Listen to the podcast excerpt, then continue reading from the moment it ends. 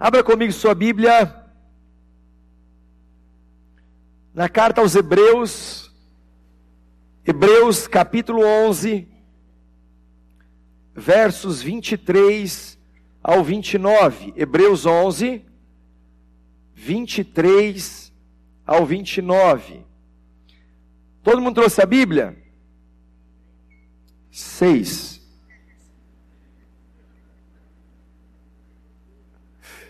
Quem não trouxe, hoje está perdoado. Domingo que vem também vai estar, tá, mas assim, quem perde é você. Quanto foi o jogo do Inter? Se você souber o, o resultado do jogo do Inter esqueceu a Bíblia, aí complica. É, você pode trazer sua Bíblia impressa, você pode trazer sua Bíblia no aplicativo. Se você tem a sua Bíblia aí, então ligue o seu aplicativo. E caso você não trouxe mesmo, acompanhe com a gente no multimídia. Hebreus capítulo 11, versos 23 ao 29. Diz assim: Pela fé, Moisés, recém-nascido, foi escondido durante três meses por seus pais, pois estes viram que ele não era uma criança comum e não temeram o decreto do rei. Pela fé, Moisés, já adulto, recusou ser chamado filho da filha do Faraó, preferindo ser maltratado com o povo de Deus e desfrutar os prazeres do pecado durante algum tempo. Por amor de Cristo, considerou sua desonra uma riqueza maior do que os tesouros do Egito, porque contemplava a sua recompensa. Pela fé, saiu do Egito não temendo a ira do rei, e perseverou porque via aquele que é invisível. Pela fé celebrou a Páscoa e fez a aspersão do sangue, para que o destruidor não tocasse nos filhos mais velhos dos israelitas. Pela fé, o povo atravessou o Mar Vermelho como em terra seca. Mas quando os egípcios tentaram fazê-lo, morreram afogados. Pai, obrigado por essa palavra tão poderosa. Uma palavra que nos aponta para a história, para a vida de Moisés, um grande profeta na sua geração, cuja maneira como viveu fala até os dias de hoje. Senhor, nos ensina princípios de fé que Moisés viveu e que, ao aplicarmos no nosso contexto e na nossa realidade, nos proporcionará uma conquista extraordinária. Essa é a nossa oração em nome de Jesus. Amém? Nós estamos aqui com nomes que compõem a galeria dos heróis da fé, e você vê registros na carta aos Hebreus, no capítulo 11. Eu comecei falando sobre Abraão, a conquista pela obediência. Quantas pessoas têm conquistado feitos extraordinários porque decidiram aplicar o princípio da obediência? Aqui nós temos o primeiro patriarca, depois Isaac, filho de Abraão, a conquista pela persistência. O terceiro patriarca, Jacó, a conquista pela perseverança. José, eu falei na semana passada, a conquista pela excelência. E hoje eu quero falar com você sobre a vida de Moisés e a conquista pela fidelidade. Domingo que vem é sobre a história de Josué e a conquista pela coragem, depois Débora e a conquista pela sabedoria, e a gente termina falando sobre Davi e a grande conquista pelas lutas.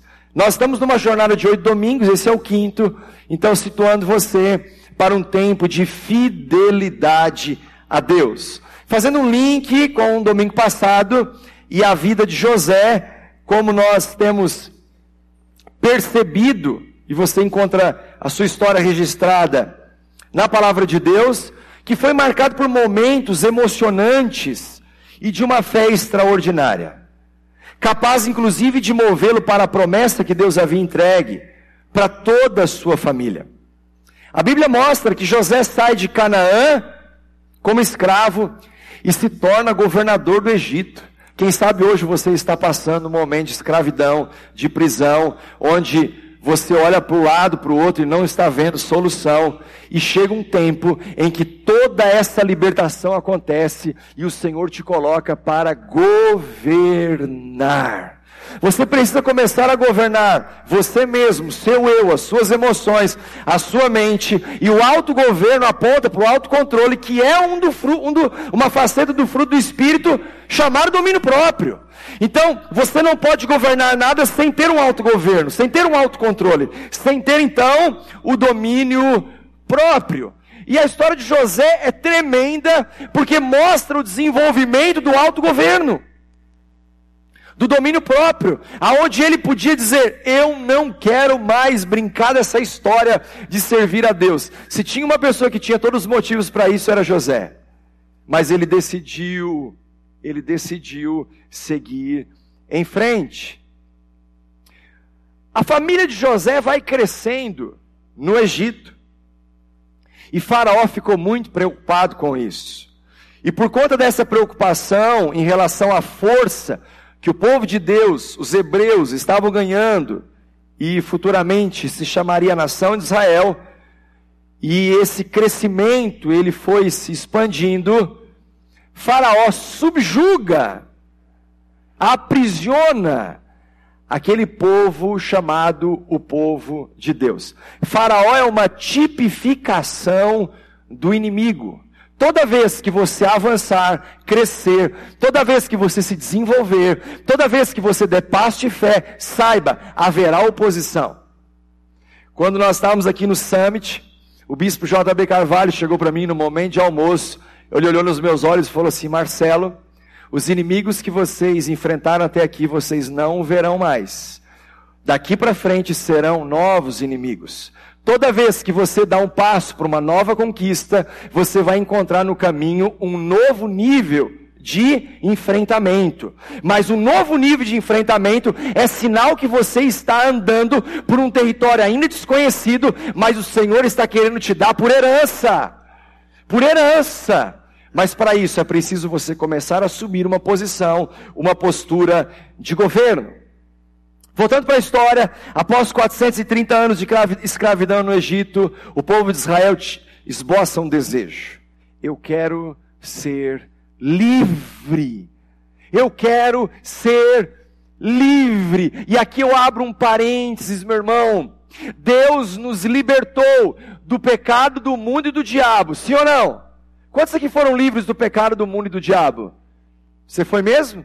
Agora, uma vez que você é livre, com base em João 8,32, conhecereis a verdade, a verdade vos libertará, você chega num ambiente chamado igreja e não pode ser aprisionado pela religião.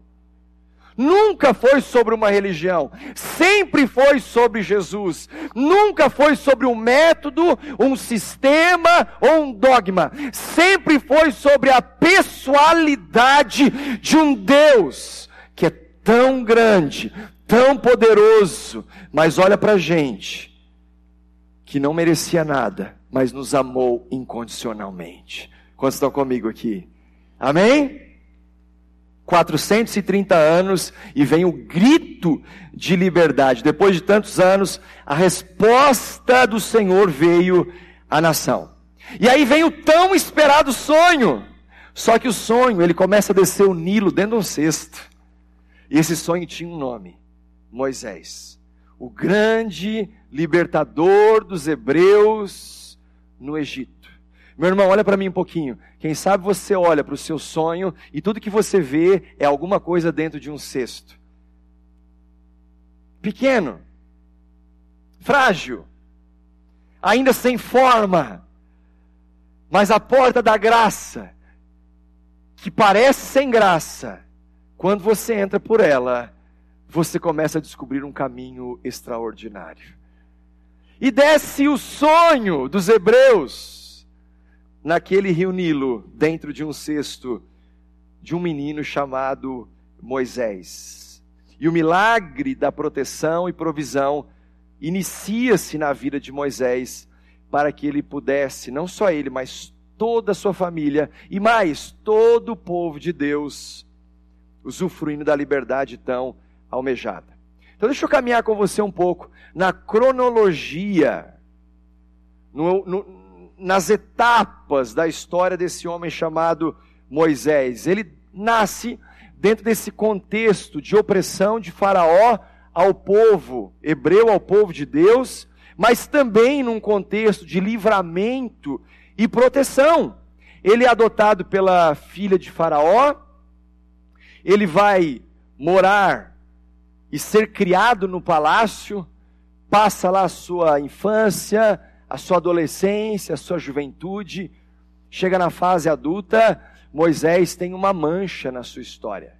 Quando ele vê um hebreu, sangue do seu sangue sendo espancado, o que, que ele faz? Ele mata o egípcio. Ali há uma mancha na sua história. Olha para mim um pouquinho. Quem sabe a sua história também tem uma mancha mas a mancha da sua história, ela nunca será suficiente a ponto de Deus não apagá-la ou não revertê-la em bênção. Aquilo que você achou que era o fim da linha, era um começo de uma nova história, é o seu grande ponto de virada, é hora de virar a página e de mudar de fase. Assim como aconteceu com Moisés. A mancha na sua história não o impediu de ser liberto e nem de ser o grande profeta que libertou Israel das mãos dos egípcios e de Faraó. Por conta dessa mancha, é que Moisés foge para Midian e ali é chamado por Deus para libertar Israel e onde ele se casa com a sua esposa chamada Zípora. Moisés e seu irmão Arão participam da grande libertação de Israel.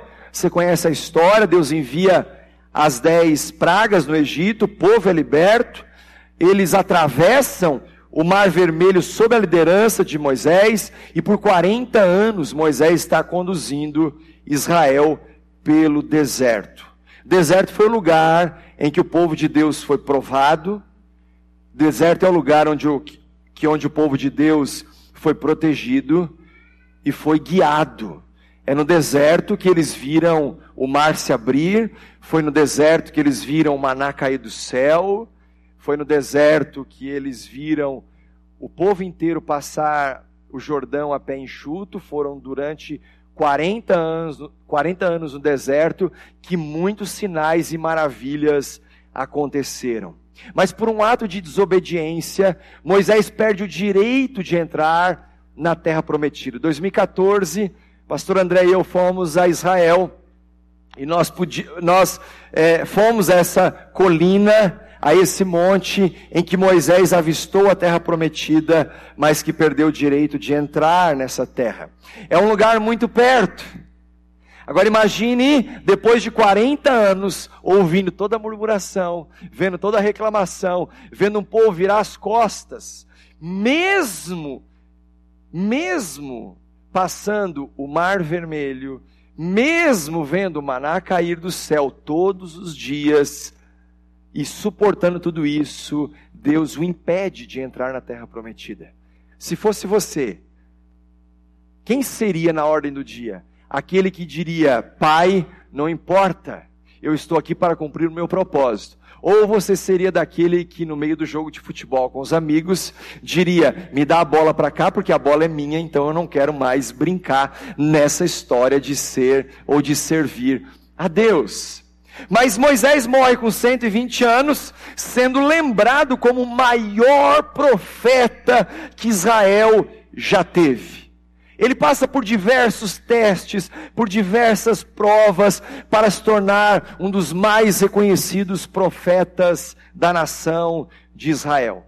Então, assim como Moisés, meu irmão, nós precisamos ser aprovados por Deus em pelo menos três áreas. A primeira área, mentalidade mentalidade. Nós estamos sendo provados pela maneira como nós pensamos, pela forma como nós construímos os nossos pensamentos. Eu estava falando ontem com um discípulo que hoje, mais do que nunca, a igreja precisa ser preparada para saber o porquê que ela deve crer. Não é uma fé burra, é uma fé inteligente, é uma fé feita pela convicção e pela escolha de alguém que sabe para onde está indo, que sabe o que quer com Deus. Então nós estamos sendo provados na área da mentalidade. Êxodo 2:10 diz: Tendo o menino crescido, ela o levou à filha do Faraó, que o adotou e lhe deu o nome de Moisés, dizendo: Porque eu o tirei das águas. Moisés passou 40 anos no palácio, sendo criada pela filha de Faraó. Nesse tempo, ele passa pelo teste da mudança de mentalidade. Porque só uma pessoa que tem uma mente transformada, conforme Romanos 12, 2, é capaz de encontrar libertação e levar libertação. Romanos 12, 2 diz: E não vos conformeis com esse mundo, mas transformai-vos pela renovação do vosso entendimento. Quando você tem uma mente renovada, você está dizendo: a verdade precisa tomar conta dos meus pensamentos é uma mudança de mentalidade. Imagine num grande pasto em que todos os dias o dono de um cavalo pega o seu cavalo, leva para pastar e mesmo tendo um pasto enorme, ele amarra aquele cavalo num pilar e a corda é muito grande e o cavalo ele vai testando até onde ele pode ir. Um dia, dois, uma semana, duas, um ano, dois, três. Chega um momento que o cavalo está condicionado àquele espaço. Se você pega, depois de condicioná-lo aquele espaço e aqueles limites, tira ou desamarra a corda daquele pilar e amarra numa cadeira plástica, daquelas brancas que você conhece um cavalo com toda uma força, sabe o que vai acontecer? Ele vai continuar pastando naquele mesmo lugar e nunca vai arrancar a corda daquela cadeira. Lembrando, até o meu filho de dois anos consegue empurrar uma cadeira de plástico. Por que, que ele não vai sair daquele limite? Porque a, ele foi condicionado naquele espaço. Tem muitas pessoas que foram livres do pecado, do mundo e do diabo, mas quando vêm para a igreja são conformadas dentro da religiosidade.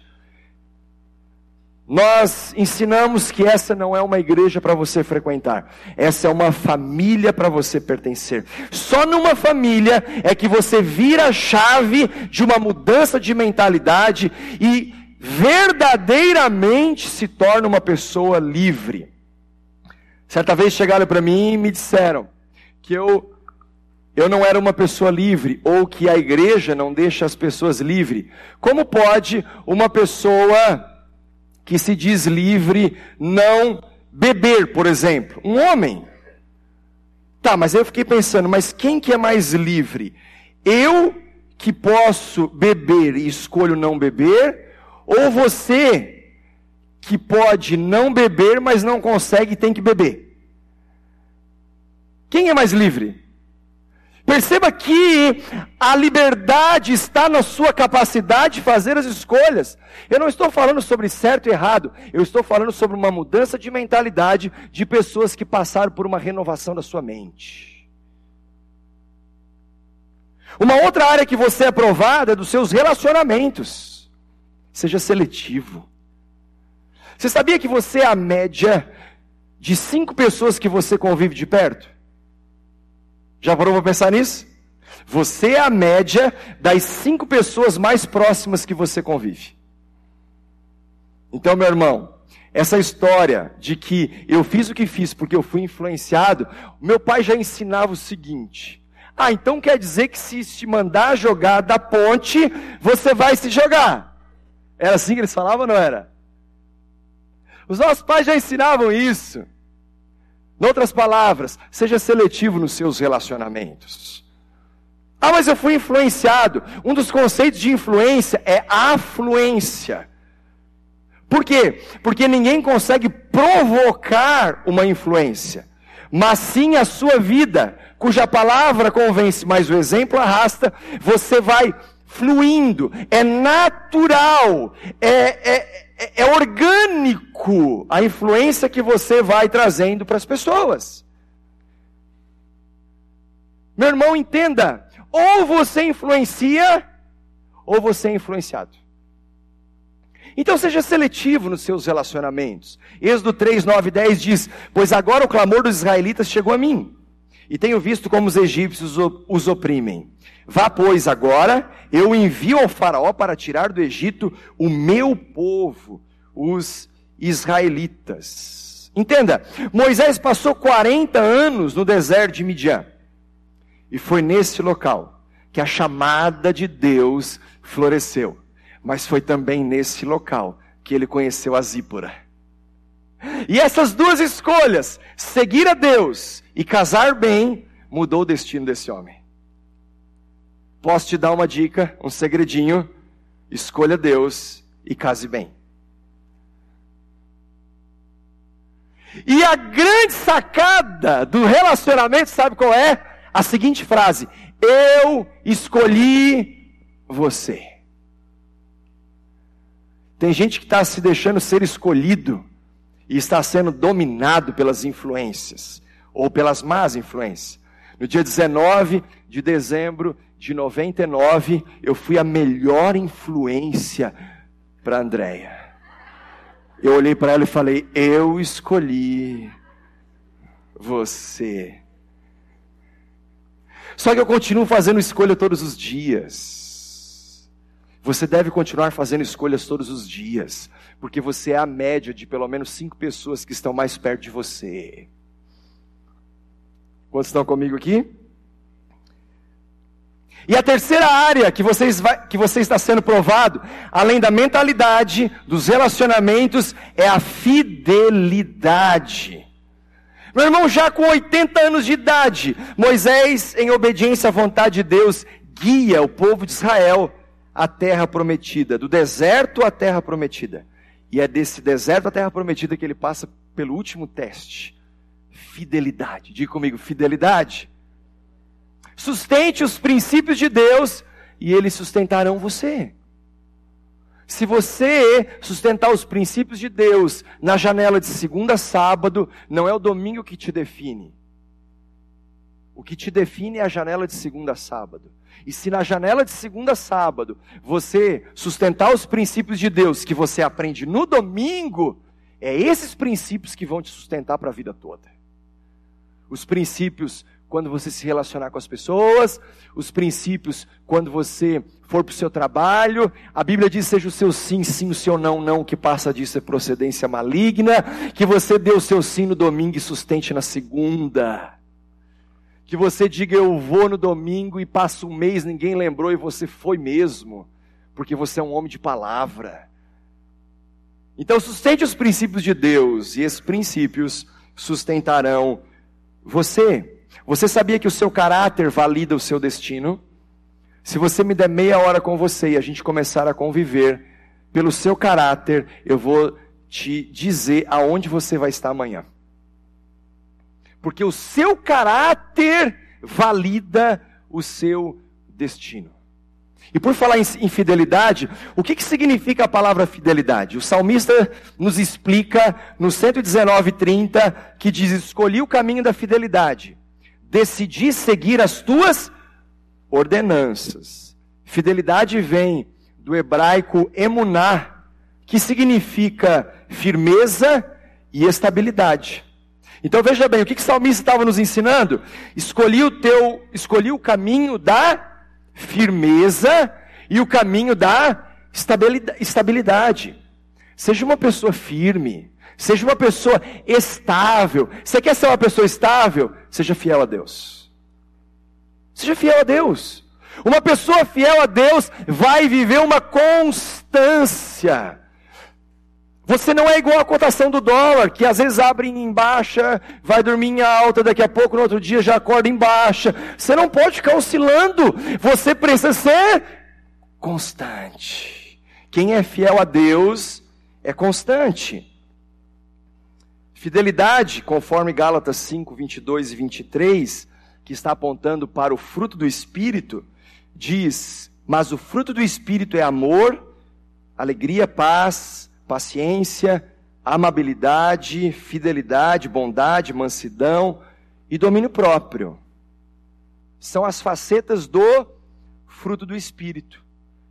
E com base aqui na carta aos Gálatas, fidelidade significa uma convicção que provém da fé. Então presta atenção comigo. Por que, que uma pessoa que vive na sociedade do mundo pós-moderno escolhe manter-se fiel no seu casamento, enquanto o mundo está tentando derrubar a bandeira da família, por um único motivo: porque a sua convicção provém da fé. Provém da fé. Malaquias, final do profeta Malaquias, vai dizer que nos últimos dias, ele inclinará o coração dos pais aos filhos e dos filhos aos pais, para que ele não venha e fira a terra com maldição. Meu irmão, entenda, esse tempo que nós vivemos, pais estão se degladiando com filhos, mas a igreja continua levantando a bandeira. Nós acreditamos na família. E por que, que as famílias estão vivendo no meio do caos um tempo de fidelidade? Por conta dessa convicção que provém da fé. É só a fé que mantém as pessoas de pé. É só a fé que faz você ser sustentado no caminho. É só a fé que te mantém constante e estável. Deixa eu te dar uma ilustração sobre fidelidade e infidelidade. Então eu tenho aqui dois tipos de pessoas: o fiel e o infiel. Ok? Então, aqui do meu lado esquerdo, do seu direito, eu tenho fiel. Aqui do meu lado direito e no seu esquerdo, eu tenho o infiel. Podemos começar pelo infiel? Pode ser? O infiel funciona assim. A luta chegou. A batalha bateu na sua porta. O dia mal apareceu.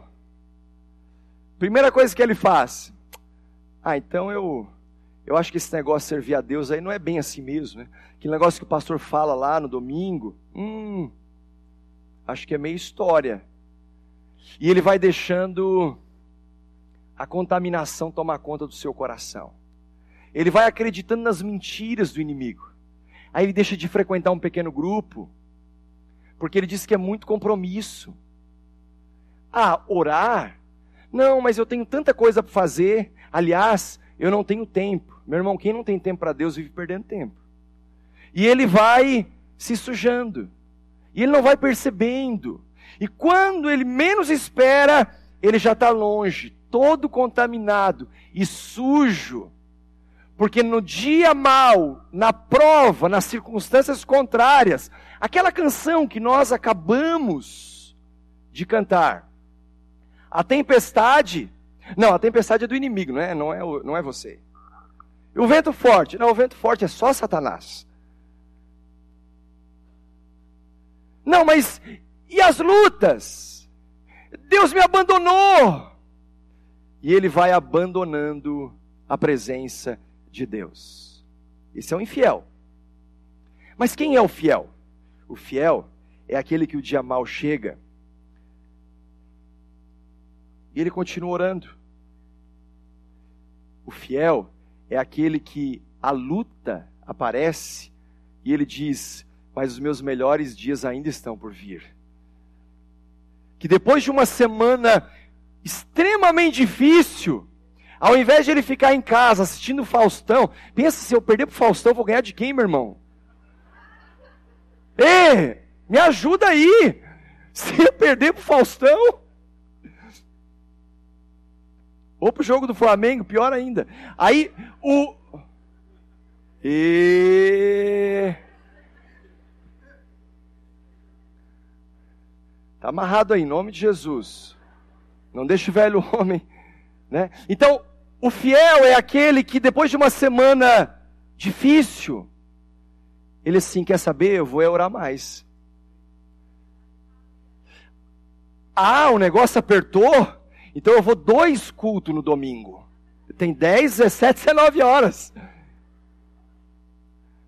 Não, essa semana eu não vou só no PG, eu vou levar o meu vizinho no PG. Eu vou continuar me consagrando mais.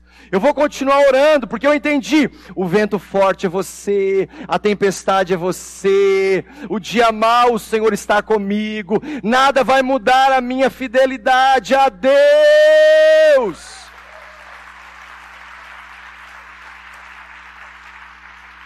E aí eu entendo, é tudo, é tudo sobre você. É tudo sobre você. Nós cantamos essa canção, esse medo, o medo que ele diz, Moisés, então suba no meu lugar. O povo, Deus fez uma aliança com o povo. Mas na hora de subir no monte, sabe o que o povo disse? Moisés, vai lá no meu lugar. Meu irmão, olha para mim. O que tem gente terceirizando a presença de Deus não é mole. Pastor, ora por mim. O pastor ora por você. Meu líder de PG ora por mim. O seu líder vai orar por você. Jejua por mim. Aí já começa. Aí já, já, já, já não dá. Às vezes não dou conta de jejuar por mim. Então entenda, meu irmão. Moisés, suba no meu lugar. Não, não, Moisés, você está aí? Tá bom. Mas não sobe no meu lugar, não. Deixa eu, eu subir no meu lugar. Eu quero ir, eu quero estar na presença. Eu quero viver a glória de Deus. Meu irmão, as circunstâncias não mudam você. As circunstâncias revelam você. Revelam você. Ah, o cara ficou rico. Agora ele vira a cara. Já viu essa história? Hum, ele passa por mim assim, todo exibido. Não, a, a circunstância só revelou quem, o que estava dentro. Só revelou o que estava dentro. Ah, no momento do dia mal, ele se afastou de Deus. Só revelou o que estava dentro. Então, para conquistar pela fidelidade como Moisés, Queria que você anotasse alguns pontos. Primeiro, descubra o propósito de Deus para a sua vida. Descubra o propósito. Os dois dias mais importantes da sua vida é o dia que você nasceu e o dia que você descobriu o porquê. Para você estar tá aqui é porque esse dia já, o primeiro já foi, né? Você já nasceu. Mas quem sabe esse é o segundo dia mais importante de você descobrir o porquê você nasceu. Hebreus capítulo, perdão, Êxodo 33, verso 13, a parte A diz assim: Se me vês com agrado, olha o que Moisés diz: revela-me os teus propósitos. Quem é você? Aquele que tem chegado diante da presença de Deus e dito: Pai, se o Senhor tem se agradado de mim, revela-me os teus propósitos. O mais importante na vida não é a velocidade, mas a direção. Meu irmão, você não pode sair correndo numa velocidade frenética, querendo conquistar tudo que você vê pela frente, de olhos nas coisas desse mundo. Você sabia que um navio, quando ele está na sua rota, e no meio de um oceano enorme, e se ele desvia meio grau, meio só, só meio, e meio grau é imperceptível. Quanto mais esse navio acelera, mais longe ele vai ficando do seu destino. Um desvio de meio grau. Então descubra definitivamente o seu propósito de vida. Onde estão sendo colocados os seus pés, determina onde você vai chegar. Por isso que é impossível pensar no seu destino desconsiderando a sua jornada. Se está pensando no seu destino, considere aonde você está colocando os seus pés. Porque tão importante quanto a estação de chegada é o caminho percorrido. A Bíblia diz em João 14, 6, respondeu Jesus: Eu sou o caminho, a verdade e a vida. Ninguém vem ao Pai a não ser por mim. Então entenda definitivamente: só há um caminho: Jesus Cristo. Jesus não é uma opção, Jesus não é uma alternativa, Jesus é o único caminho. O único caminho.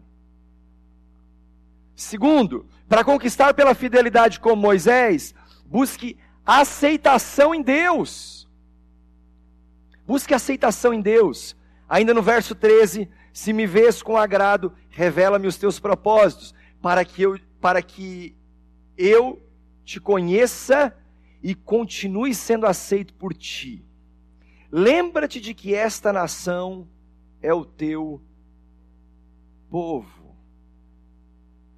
Meu irmão, você não pode ser daqueles que toda a sua ênfase está em buscar aceitação no Facebook, buscar aceitação no Instagram, buscar aceitação das pessoas. A sua ênfase está em buscar a aceitação de Deus. Nós vivemos para a audiência de um só. O seu foco tem que ser Ele. Rick Warren diz que eu não sei qual é o segredo do sucesso, mas o segredo do fracasso é tentar agradar todo mundo. É certo que você vai fracassar se você está vivendo para buscar aceitação das pessoas. Deus não faz acepção de pessoas. Deus faz acepção de atitudes. Deus ama o pecador. Olha para mim, mas ele continua abominando o pecado. Ele te ama incondicionalmente, mas ele continua abominando o pecado. Você sabia que existem pessoas que deixam Deus por causa de tudo? E tem pessoas que deixam tudo por causa de Deus. Tem pessoas que deixam Deus por causa de qualquer coisa. E tem pessoas que deixam qualquer coisa por causa de Deus. O que está brilhando os seus olhos? O que está fazendo bater e palpitar o seu coração? Eu estava falando com um discípulo essa semana e ele me dizia, pastor, depois de tantos anos de evangelho, eu estou apaixonado por Jesus. Eu estou apaixonado por Jesus um homem enorme me dizendo: Eu estou apaixonado por Jesus. Porque quanto mais tempo passa, mais eu fico fascinado pela Sua glória, pela Sua presença, mais é consolidada a minha convicção de que eu deixo tudo por causa de Jesus. Veja o que João diz sobre Jesus Cristo. Contudo, aos que o receberam, aos que creram em seu nome, deu-lhes o direito de se tornarem filhos de Deus. Você é filho, você é filha. Com uma condição: se você estiver buscando a aceitação de Deus. Para conquistar pela fidelidade com Moisés, encontre seu descanso em Deus. Faça assim comigo, ó.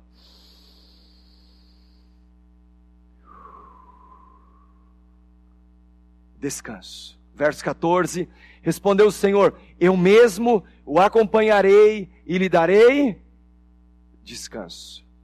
Não há descanso sem Deus. Você pode ter uma trégua, você pode ter uma pausa, mas descanso é só em Deus. Descanso é só em Deus. Deus permitirá que, em meio às tantas batalhas espirituais, pessoais, financeiras, você esteja permanentemente em descanso. Quantos estão comigo aqui? Deixa eu te fazer uma pergunta absurda. Absurda, mas importante. Você gostaria de ir para o céu? Sim ou não? Ok. Segunda pergunta: Você gostaria de ir para o céu, mesmo se Deus não estivesse lá?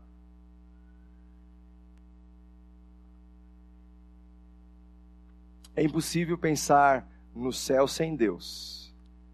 Não é? Não faz sentido algum. Assim como é impossível encontrar descanso na terra sem Ele. Igual. Pensar no céu sem Deus, fora de cogitação. Encontrar descanso na terra sem Ele, a mesma coisa. Não encontra. Pode encontrar uma trégua. Mateus 11, 28. Venham a mim todos que estão cansados e sobrecarregados, e eu darei descanso a vocês. Para conquistar pela fidelidade como Moisés, seja reconhecido por Deus pela sua obediência. Verso 17: O Senhor disse a Moisés: Farei o que me pede, porque tenho me agradado de você e o conheço pelo nome. A Bíblia diz: Pedi e não recebeis, porque pedis mal. O que é pedir mal? É pedir qualquer coisa que esteja desconectada do propósito. Uma pessoa que está em Deus, que encontrou descanso em Deus, que vive em Deus, que está mergulhada em Deus, ela geralmente vai pedir, salvo alguns deslizes, ela vai pedir conforme a vontade do Pai. Porque à medida que você vai se relacionando com o pai, você vai descobrindo o que o pai pensa, o que o pai sente, o que o pai pre pretende fazer na sua vida através de você e apesar de você. Então, o seu pedido já vai sendo cada vez mais alinhado com a vontade de Deus. E essa conexão, ela tem que ficar cada vez mais evidente quando o céu se une à terra. Quando o céu se une à terra, a sua vida passa a ser completamente diferente. Para conquistar pela fidelidade como Moisés, busque ter intimidade com Deus. Intimidade. Verso 18: Então disse Moisés: Peço-te que me mostres a tua glória. Qual tem sido o teu pedido diário quando você vai para a presença de Deus? O que você tem clamado? O que faz parte da tua lista? O que te move na busca? Tudo está relacionado a conquistas pessoais que termina nessa terra. Aí eu preciso te contar uma coisa. A Bíblia diz que tudo passa. Tudo passa. Mas as tuas palavras permanecem para sempre. É por isso que disse Moisés: peço-te que me mostres a tua glória. Aquela, cantão, aquela canção que nós cantamos diz que faz tremer as pernas. Ei, as tuas pernas têm que voltar a tremer na presença de Deus. A reverência, enquanto nós estamos pregando, enquanto você está orando, enquanto nós estamos adorando, enquanto você está no seu pequeno grupo, a reverência. A reverência cujo amor de Deus nos constrange. Busque ter intimidade com Deus. Meu irmão, Deus não se esconde, ele se revela. Uma das brincadeiras mais bacanas com os filhos, mais bacana com os filhos é brincar de esconder. Você já brincou de esconder? Aí é assim: o filho se esconde, embaixo da cama. E ele esqueceu de botar o pé para dentro da cama, ficou aquele pezinho para fora. E aí você viu o filho ali e você aí você começa. Filho, aí você abre o guarda-roupa. Ah, não está aqui. Aí você vai na dispensa, filho, ah, não. Aonde, aonde que você está? E o pezão de fora da cama, né? Aí depois você virou a casa. E ele já está lá. Aí você cultua, ah, achei. Aí ele vem, aí aquela bagunça, aquela festa. Aí ele olha e fala assim: agora é o papai. Aí o papai vai esconder. Aí o papai vai para trás do roupeiro e deixa o pé de fora. E ele começa a procurar. Aí você vai vendo que ele não está te achando e você bota mais para fora. E daqui a pouco você deixa a sua mão. Aí quando ele não te acha, você vai Ou seja, acha o papai. Quando Moisés estava dizendo assim: Peço-te que me mostres a tua glória. E o Pai está dizendo: Eu não estou me escondendo, eu não vejo a hora de me revelar a você. de me revelar a você como um Deus pessoal, como um Pai presente, para conquistar pela fidelidade como Moisés, encontre a sua satisfação em Deus. Satisfação. Verso 19: E Deus respondeu: Diante de você farei passar toda a minha bondade. Olha só isso aqui, meu irmão. E diante de você proclamarei o meu nome, o Senhor. Terei misericórdia de quem eu, te, eu quiser ter misericórdia, terei compaixão de quem eu quiser ter compaixão. Imagine o Senhor te dizendo: diante de você eu farei passar toda a minha bondade, toda a minha bondade, toda a minha bondade. Foi pensando nisso que há uns domingos atrás, depois de um culto da manhã, eu cheguei em casa, sentei numa cadeira no quarto e eu comecei a falar assim: amor, eu sou tão feliz, eu sou tão satisfeito. E comecei a me dizer para ela por que, que eu sou satisfeito. Olha o nosso casamento, olha a nossa família, olha a igreja que Deus nos deu. Meu irmão, de verdade, eu já rodei o mundo conhecendo igrejas, mas essa é a melhor igreja que eu poderia ter.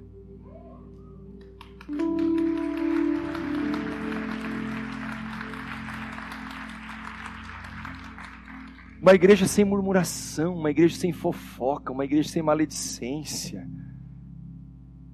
Sabe de uma coisa? Quem fofoca aqui não encontra espaço, não, não consegue. Ou muda ou morre. Eu preguei uma mensagem dessa uma vez: ou muda ou morre. Com base na história de Balaão e Balaque. Ou muda ou morre. Não tem espaço. Satisfação. Eu venho para o culto da manhã, satisfação. Eu prego de manhã, eu prego à tarde, eu não vejo a hora de chegar à noite para pregar para você. E se estivesse às 10, eu ia pregar também. Satisfação. Satisfação. E para terminar, tenha um coração humilde.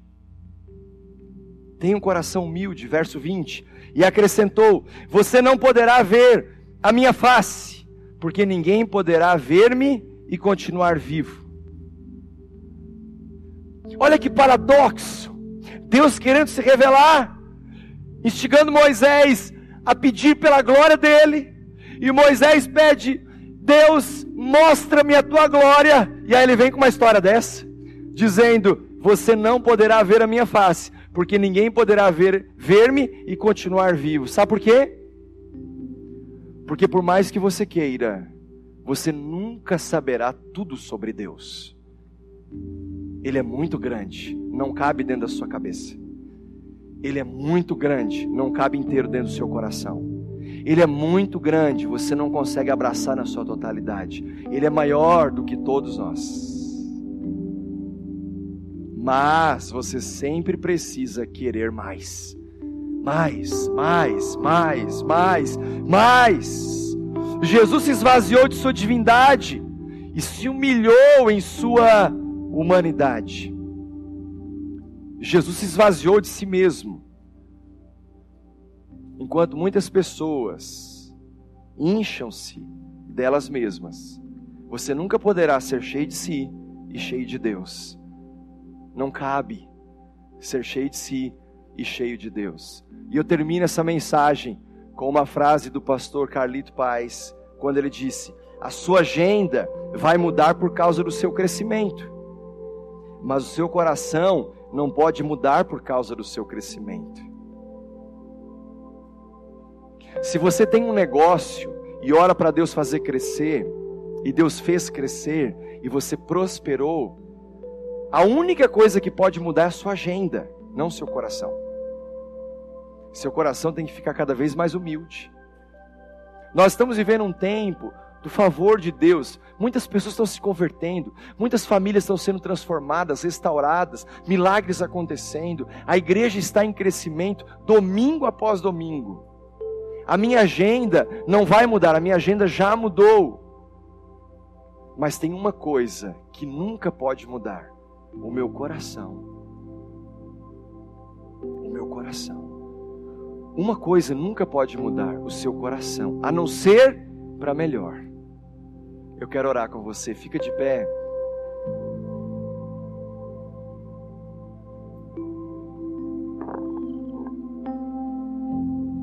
Quantos percebem a presença de Deus aqui? Percebe mesmo? A presença de Deus no meio da palavra, a presença de Deus no meio dos louvores, a presença de Deus quando você abraça o irmão, a presença de Deus quando você conversa com alguém, quando você ouve um testemunho, a presença de Deus quando você dizima, oferta e contribui, a presença de Deus enquanto você está atento a tudo que acontece nesse lugar.